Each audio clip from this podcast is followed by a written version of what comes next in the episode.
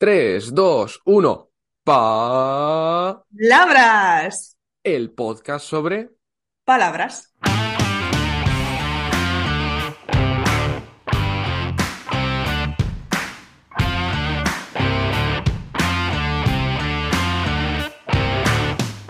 Me da rabia porque está quedando muy bien últimamente estas dos voces y. Si quieres lo hacemos otra vez mal, ¿eh?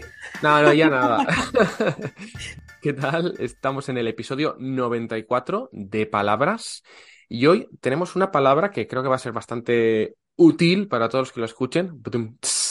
Y para hablar de ella, pues tenemos a Ana Blanco.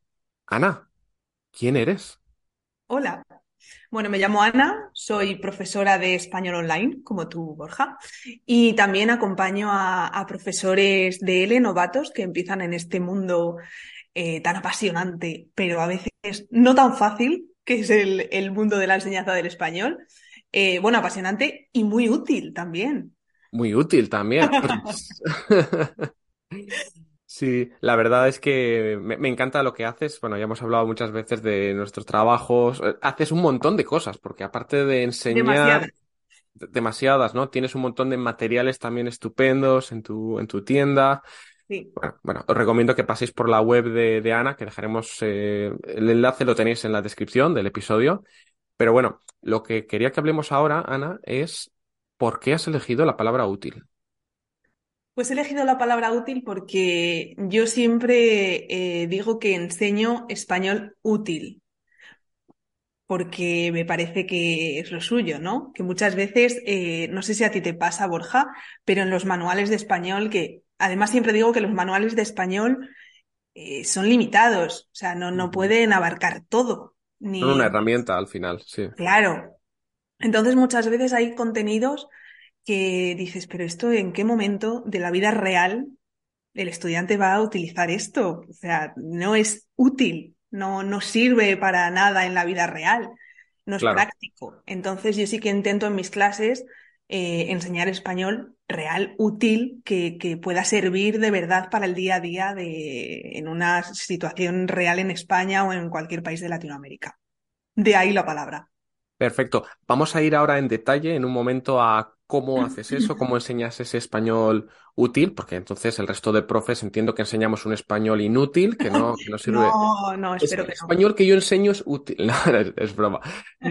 Pero vamos a ir primero al origen de la palabra que he estado buscando. No hay muchas sorpresas. eh, viene del latín utilis, creo que se pronuncia así, utilis, y significa que sirve o que puede ser usado. Y me ha gustado mucho eh, pensar en la idea del español útil, porque al final un idioma, el español, sirve para eso, ¿no? Para ser usado y no solo pues para memorizar cosas del manual o para aprender tablas de, de gramática. Exacto. Luego Totalmente. también, otro punto sobre la palabra útil es que normalmente lo usamos como adjetivo, ¿no? Cuando decimos que algo es útil es que puede ser utilizado. Pero también existe el objeto, un, un útil, ¿sí? Sí, Cuando hablamos de un útil, ¿qué te viene a la mente? me vienen herramientas, siempre. Un útil. Siempre- me hace pensar en herramientas, en un martillo, en un taladro. Un útil. Un útil de trabajo. Un útil, sí, eso para, para el campo, ¿no? Se suele usar a veces para herramientas del campo, útil exacto. de baño, tal vez, ¿no? Eh, Sí. Yo no lo usaría, pero sí, claro. no usas útiles de baño. No usa- no usaría esa palabra. Voy a comprar útiles del baño. No. Uf, Pero qué bueno, sí, sí. pedante van a decir, ¿no? claro, Sí. claro. La carga útil de los vehículos. Ah, también es verdad. eh, la carga útil. Yo es que eh, tuve una temporada que cuando mm, busca- estaba buscando para comprar una furgoneta para viajar, y claro, lo de la carga útil me taladraba el cerebro todos los días. Carga útil, carga útil, lo veía en todos los sitios. Es, es verdad que volviendo a útil como adjetivo, que es otra, otra forma de usarlo, también muy, muy, bueno, muy útil, para, para la redundancia. También hablamos de vida útil de, de un producto, ¿no? De, También. de, por ejemplo, de un ordenador o, bueno, de un móvil. ¿Cuál es la vida útil de tal Cada cosa? vez menos, por cierto. Cada vez menos. A ver si alguien envía la palabra obsolescencia y, y que Ah, sería un mira, tema. sería una buena palabra, sí. Un buen tema. Chulísimo. Porque también se puede hablar de cosas que ya están obsoletas hoy en día, pero, pero bueno, eh, nos estamos alejando de, de la palabra útil, que es de lo que venimos hablar hoy. Entonces, ¿puedes poner algunos ejemplos, Ana, de cómo enseñas tú español que resulte útil para los estudiantes en su día a día? Pues mira, una de las ventajas que yo tengo y que creo que tenemos muchos profesores de, de, español y de lenguas en general es que al mismo tiempo somos profesores de una lengua, de español en nuestro caso, y también somos estudiantes de una lengua, aprendientes de una lengua, en la mayoría de los casos, no todos, pero muchos sí. Entonces, eh, yo como estudiante mm, de, fra de francés o de inglés, se me plantean muchas, muchos casos en los que digo, jolín, es que esto me parece muy básico, pero nadie me lo ha enseñado. Yo recuerdo que cuando me fui de Erasmus, la primera vez que vine, que vine a Francia, uh -huh. yo estaba en, si no recuerdo mal, en tercero de carrera de filología francesa y llegué a Francia y, y me bloqueaban muchísimas cosas porque tenía un nivel avanzado en ciertos aspectos gramaticales, había hacer frases eh, muy complicadas gramaticalmente, pero luego en la vida real había cientos de ocasiones en las que no era capaz de comunicarme. Ya. Decía, ¿esto cómo, cómo puede ser? Ya. ¿Esto cómo, cómo, es posible? Pues es, es, una frustración muy grande para los estudiantes cuando empiezan a acumular todo ese conocimiento, esa claro. sensación de que yo sé español, pero luego no puedes utilizarlo y por lo tanto claro. No es útil, ¿no? Exacto, exacto. Yo me acuerdo que, eh, pues no sé, algo básico como ir a la peluquería. Yo no iba a la peluquería porque no sabía, no sabía decir qué es lo que yo quería que me hicieran en el pelo. ya ves tú, qué cosa más tonta. Pero son situaciones realmente útiles en la vida de alguien que va a ir a un país extranjero. Totalmente. Yo creo que son cosas que deberíamos eh, trabajar al principio, ¿no? Antes de otra, otros contenidos que me parecen menos relevantes según el contexto también. Por eso también es muy importante eh, saber los objetivos de nuestros estudiantes, eh, para qué van a utilizar ese español, si es para vacaciones o si es por placer o si es para pasar un examen, es que no tiene nada que ver. Y ya en, sabiendo eso, teniendo eso claro, enfocarlo de una manera o de otra. No, no va a ser eh, el mismo español útil para una persona que se va a presentar a un DELE. Que, Estaba pensando en el mismo ejemplo, sí. Claro, que, que una persona que... Marbella de vacaciones, sí. Exacto, no tiene nada que ver. Claro, o alguien que va, que quiere el español para comunicarse en México o en España. Hay ciertas cosas que vamos a, a variar. Claro. Por ejemplo, no sé, se me ocurre que alguien que vaya a viajar a México pues no tiene ningún sentido, no es útil para ese alumno eh, machacar durante días y durante meses el pretérito perfecto compuesto. Claro. Que no sé, está bien que lo conozca, pero no creo que haya que machacarlo porque no, es, no, es no que lo está va en el a oír. programa y está en la unidad 4 y Exacto. justo toca antes de tu viaje a México, así que es lo que hay que estudiar, ¿no? Eso no es útil para, para el estudiante. No es nada útil. Correcto. O no sé, eh, yo siempre es que hay algo que, que, que me, me, asombra mucho en, todo, en todos los manuales de que yo conozco, por lo menos. Hay un machaque increíble con los miembros de la familia, pero hasta el más lejano. O sea, hay que aprenderse todas las palabras del sobrino, el primo segundo, la suegra, el... que no está mal, que no está Ya. mal, pero quizás no es tan urgente como otros contenidos que van a ser más útiles, ¿no? O sea, Es verdad. bien verlo, pero machacarlo así al principio no me parece tan necesario. Claro, es que también puede ser muy subjetiva la, la utilidad, como dices, dependiendo de los objetivos de- del estudiante y por eso hay que tener tan en cuenta, ¿no? Lo que está buscando.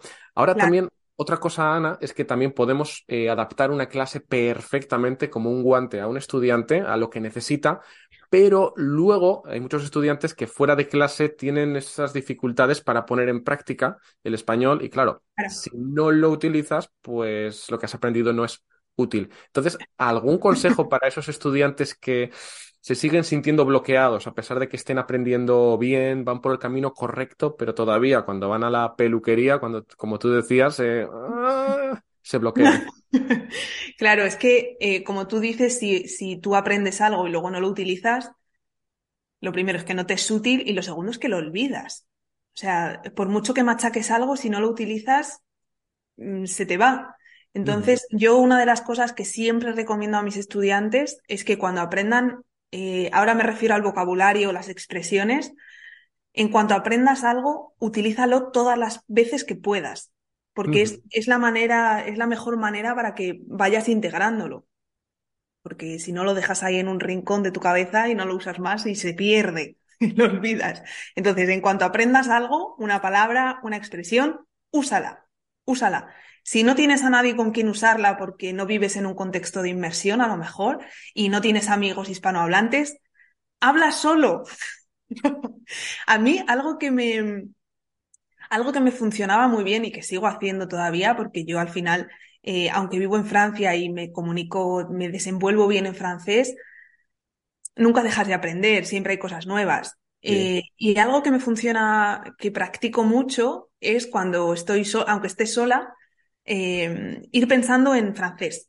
O todas las acciones que voy haciendo, voy diciendo, pues ahora eh, cojo la taza, meto la taza en el lavavajillas, meto la pastilla, activo.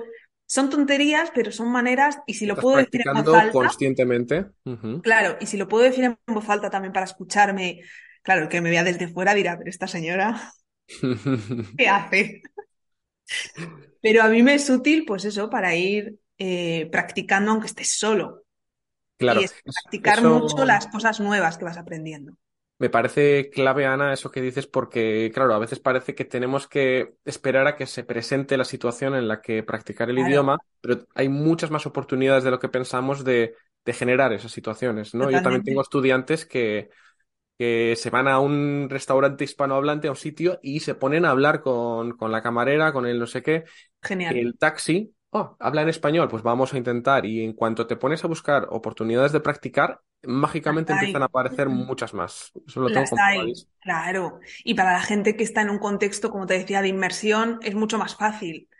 Eh, pero, pero para la gente que no está en un contexto de inmersión, también hay maneras de, de buscar esa, esa, interacción. En la mayoría, no te voy a decir en todos los sitios, pero en la mayoría hay intercambios de lenguas que están genial para ir y practicar y hablar y comunicarte con nativos.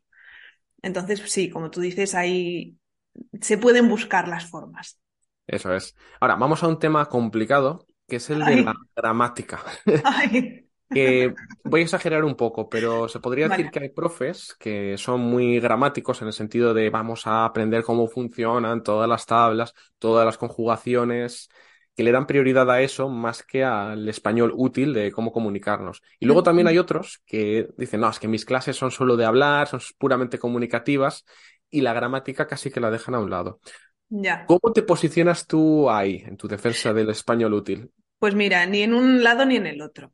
Yo creo que respeto cada uno que haga lo que le parezca y lo que le parezca mejor para sus estudiantes. ¿Quién soy yo para juzgar a nadie? Pero para mí lo, lo mejor es buscar un equilibrio.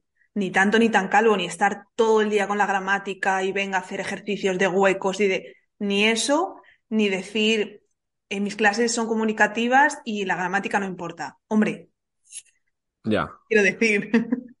Imaginaba que ibas a responder algo así. Ojalá hubieras dicho, no, es que la gramática no sirve para nada. Bueno, podía, podía, pero no. Hombre, es que es la, es, necesitas ciertas bases. Entonces, es verdad que, por ejemplo, en mis clases no me centro solamente en la gramática, pero sí que es verdad que me parece muy útil, pero simplemente para ponerla al servicio de la comunicación, entender cómo funcionan ciertas estructuras eh, que el alumno comprenda cómo funciona de manera lógica, si es posible, eh, ciertas estructuras. Me ha encantado lo de lógica, si es posible, sí. Claro, es que a veces, bueno, lógico, bueno, depende para quién. Pero bueno, intentar eh, que comprenda de manera lo más lógica posible ciertas estructuras de cómo funciona el español y después, sí, una vez se haya comprendido eso, practicar, eso está claro, y comunicar y, y eso poner la gramática, como te decía, al servicio de la comunicación, que al final es lo que queremos. que, lo, que los estudiantes se puedan comunicar. A mí no me sirve de nada que un estudiante sepa perfectamente todos los usos del imperfecto y subjuntivo, eh, un ejercicio de huecos en una frase y después no sea capaz de comunicarse en un contexto real. No tiene ningún sentido. Además, como estudiantes de español o de lo que sea, no hay nada más odioso que preguntar a, a la profe, oye, ¿y esto para qué sirve?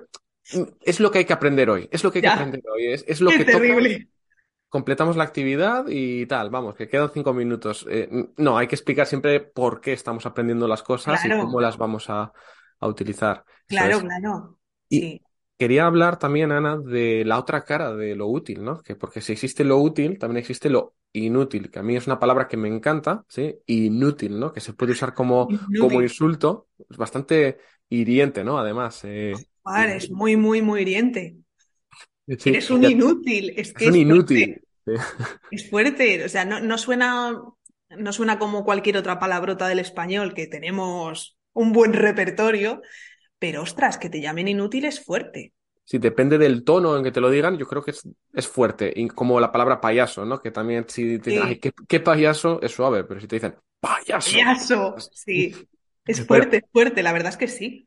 Pero además inútil tiene algunas expresiones cómicas que a ver si tú te sabes alguna de ser más inútil que. No sé si tienes así alguna lista. He preparado una pequeña lista con algunas, pero no sé, igual tenías alguna que se decía en tu casa o... Bueno, espero que a ti no, ¿no? Pero... No, no, no.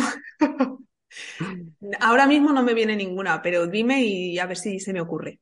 Vale, venga, pues vamos a regalar algunas expresiones a los estudiantes que puedan utilizar, que es, por ejemplo, ser más inútil que un submarino descapotable, se puede decir. Eh, ser más inútil que girar el cuadrado en Tetris. Vale. Un poco friki, esa. Y luego una que, esta es la que más he escuchado, que me gusta mucho, que es ser más inútil que un cenicero en una moto. Ah, ah, esa sí, esa sí que la he escuchado, es verdad. Las dos primeras no las he escuchado nunca, pero, pero sí, sí, la tercera sí, es verdad. Ser más inútil que. Mira, igual podemos poner como pregunta en este episodio, que se puede poner en Spotify, que la gente complete la frase, ser más inútil que. Genial. Y, habrá algún premio para la, para la persona más creativa. Venga, genial. Que lo dará Ana, no, es broma. Yo puedo participar si se me ocurre alguna. Hombre, por supuesto. ¿Y tengo premio también? Sí. Venga, vale. Volver al programa. Me pongo ya mismo, ya me pongo. Genial. Pues nada, eso en cuanto a la palabra inútil, pero ya para terminar también, ya que hemos hablado de qué español es útil, ¿qué estrategias para aprender o para enseñar consideras que son más inútiles o, que no sirven para tanto? Pues mira, como decíamos, eh, por ejemplo, las listas de vocabulario que Afortunadamente, cada vez se utilizan menos, pero siguen existiendo. Me parece terrible. O sea, eh, terrible según cómo las uses, pero esa idea de coger una lista de vocabulario y aprenderte de memoria palabra y traducción en tu lengua, ya. no tiene ningún sentido porque probablemente luego no sepas utilizarla en un contexto. Entonces, nunca he entendido muy bien para qué sirve. O, los verbos, por ejemplo, estudiar de memoria, pum, pum, pum, pum, pum, pum, eh, yo soy, tú eres, él es, nosotros somos, yo fui, tú fuiste.